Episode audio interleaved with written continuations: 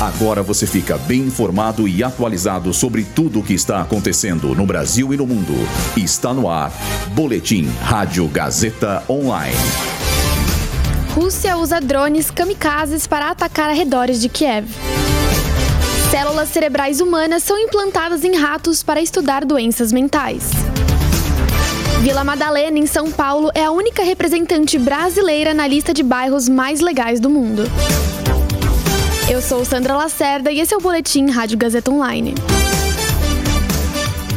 De acordo com o governo ucraniano, a Rússia lançou hoje três drones kamikazes contra os arredores de Kiev. Segundo autoridades, eles atingiram, abre aspas, instalações críticas de infraestrutura, fecha aspas aeronave não tripulada que se destrói ao ser lançada contra o alvo tem sido utilizada pela Rússia nas últimas semanas como forma de resistir à contraofensiva da Ucrânia. Até o fechamento desse boletim, não há registro de vítimas, mas equipes de resgate foram acionadas aos locais atingidos. Uma equipe de cientistas está realizando estudos para descobrir tratamentos de distúrbios psiquiátricos complexos, através da análise em ratos jovens que receberam implantes de certos tipos de células cerebrais humanas.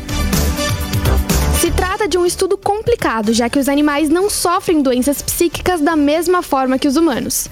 A idade dos ratos é importante, pois o cérebro de um animal adulto para de se desenvolver, o que afetaria a integração das células.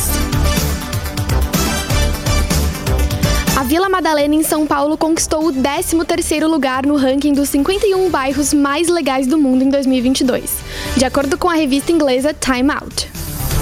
A Vila Madalena é o único bairro brasileiro escolhido. A lista é elaborada a partir de uma pesquisa realizada entre 20 mil viajantes selecionados pela revista. Eles apontam os melhores lugares para diversão, gastronomia, atividades culturais e vida comunitária. A revista apontou que a grande atração é o Beco do Batman, uma galeria a céu aberto que reúne os trabalhos de vários artistas urbanos. Em primeiro lugar no ranking está a Colônia Americana, em Guadalajara, no México.